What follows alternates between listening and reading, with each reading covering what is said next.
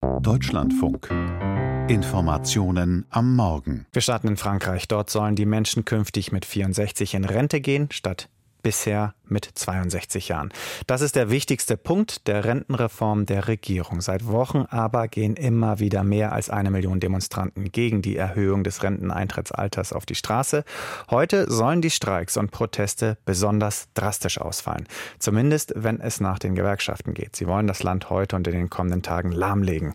Das Ziel, die Regierung soll die umstrittene Reform zurückziehen. Christiane Kess. Für Clément Beaune ist seine Empfehlung an die Französinnen und Franzosen fast schon Routine. Am 7. März sollten alle, denen es möglich ist, von zu Hause aus arbeiten.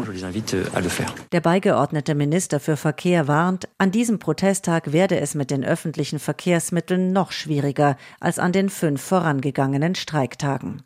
Es fahren kaum Busse, Metros oder Züge, Flüge fallen aus und an Schulen der Unterricht. Laurent Bron, Chef der Bahngewerkschaft CGT Cheminot, Casino hofft, dass die Streiks auch an den folgenden Tagen andauern werden. Wir appellieren an die Streikenden, den Druck auf die Regierung aufrechtzuerhalten, bis sie nachgibt. Wir wollen weiter streiken, denn wir sehen, dass die Regierung nicht hören will. Wir wissen also nicht, wie die Sache ausgehen wird. Auch in Raffinerien soll der Arbeitskampf die Wirtschaft des Landes blockieren. In Atomkraftwerken haben Mitarbeiter zum Teil schon seit Freitag die Arbeit niedergelegt. Für ihren Plan, das Land lahmzulegen, wissen die Gewerkschaften nach wie vor die Mehrheit der Bevölkerung hinter sich. Laut einer Umfrage des Meinungsforschungsinstituts ELAB unterstützen fast 65 Prozent der Menschen im Land die Protestaktionen gegen die Rentenreform. Egal ob Führungskraft oder Arbeiter, alle sind mehrheitlich gegen die Erhöhung des Rentenalters von 62 auf 64 Jahre. Dennoch rechnet der Meinungsforscher Bernard Sananes künftig mit einem schwindenden Rückhalt für den Protest.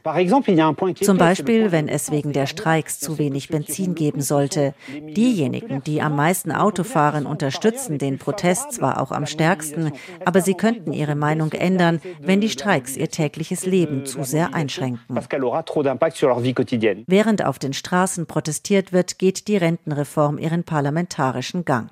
Die Abgeordneten der Nationalversammlung kamen in den turbulenten Sitzungen der ersten Lesung nicht einmal zur Abstimmung über den Gesetzestext. Wegen tausender Änderungsanträge, vor allem der linken Opposition, reichte der vorgegebene Zeitrahmen nicht aus. Nun wird die Reform im Senat debattiert. Die Regierung setzt hier auf die konservative Mehrheit. Diese will das Gesetz zwar an manchen Stellen verändern, trägt es aber grundsätzlich mit. Bruno Retailleau, Fraktionschef der rechtsbürgerlichen Republikaner im Senat, stellt sich auch im Kräftemessen mit den Gewerkschaften auf die Seite der Regierung. Ich finde es völlig inakzeptabel, wenn ich von Gewerkschaftsführern höre, dass sie Frankreich in die Knie zwingen wollen. Die Premierministerin verurteilt die Kampfansage der Gewerkschaften ebenso als unverantwortlich. Elisabeth Born erklärt unermüdlich die Notwendigkeit der Reform. Es gibt in unserem Land eine demografische Realität. Immer weniger Erwerbstätige müssen die Pensionen der Rentner bezahlen. Wir haben also die Wahl. Entweder wir arbeiten schrittweise etwas länger oder wir kürzen die Renten oder wir erhöhen Steuern und Abgaben und damit auch die Arbeitslosigkeit. Das wollen wir nicht. Die Gewerkschaften und die Regierung haben sich in einem Machtkampf festgefahren, resümiert der Politikwissenschaftler Arnaud Benedetti. Die Gewerkschaften wollen nicht verlieren, weil sie sonst unglaubwürdig werden, wenn es darum geht, die Pläne der Regierung zu stoppen. Die Regierung wiederum will auch nicht verlieren, denn wenn sie und Präsident Macron auf die Rentenreform verzichten, kommt diese Amtszeit zum totalen Stillstand.